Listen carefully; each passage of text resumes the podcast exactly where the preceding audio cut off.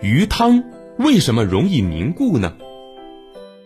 小明，晚饭做好了，快出来吃饭吧。来了，妈妈。哎呀，妈妈，你看，咱们中午喝剩下的鱼汤怎么都冻住了呀？你是不是放冰箱里冷冻了呀？哈哈，没有放冰箱，这鱼汤是自然凝固成鱼冻的。鱼冻吃上去可鲜美了，不信你尝尝看。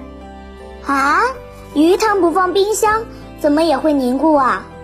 小朋友们都知道，水在零度以下会结冰，但是啊，在生活当中，有的时候会出现这样的情况：明明温度不低，还没有达到结冰的温度，但是我们把做好的鱼汤放置一段时间，等汤彻底变凉之后。哎，这汤就有可能会凝固起来，这到底是怎么回事呢？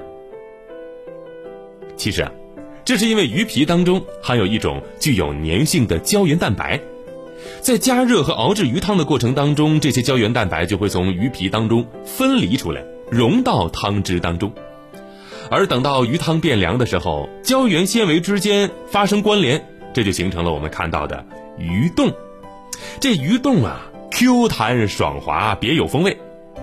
如果鱼汤炖煮的时间再长一些呢，鱼肉当中的一些蛋白质就会进一步的跟水发生反应，生成各种氨基酸。哎呀，这些氨基酸是既有营养又有鲜味儿，所以炖煮时间比较长的鱼汤呢，味道也会更加鲜美一些。等这些鲜美的鱼汤凝固成了冻，哎呀，吃上去那更是。美味无比。其实呢，除了鱼皮，大多数的动物的皮当中都含有这种胶原蛋白，所以带皮一起炖煮过的肉汤总会在放凉之后凝固成冻。比如说，猪皮冻吃上去也是很美味的。